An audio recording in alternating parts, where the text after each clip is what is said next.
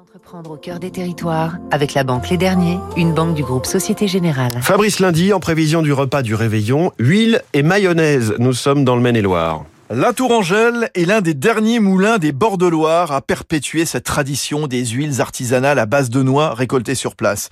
Depuis les débuts en 1867, à Alonne, à côté de Saumur, le process a été légèrement industrialisé, mais si peu. Ce sont encore des presses hydrauliques centenaires qui extraient lentement le meilleur des noix, une fois celles-ci toastées à la main dans des chaudrons en fonte après la récolte en automne.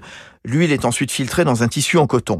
L'entreprise familiale fabrique aussi des huiles à base d'olive, de noix de coco, de noisettes, de sésame, d'avocat, d'amandes. Une trentaine de références vendues en petits bidons en fer blanc, en grande distribution, épicerie fine et auprès des restaurants.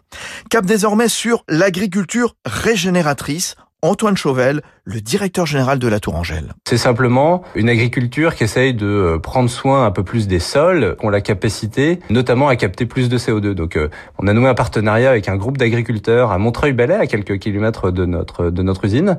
Bah, on fait pousser euh, du tournesol. Les agriculteurs s'engagent à faire des rotations plus longues, à replanter des haies, à moins travailler les sols pour qu'ils soient plus vivants et qu'ils soient plus riches. La Tourangelle, qui fabrique aussi des mayonnaises, possède depuis 2002 une filiale à Woodland, en Californie, avec une équipe de 120 personnes. Elle vient d'y planter près de 10 000 pieds d'olivier. C'était Territoire d'excellence sur Radio Classique.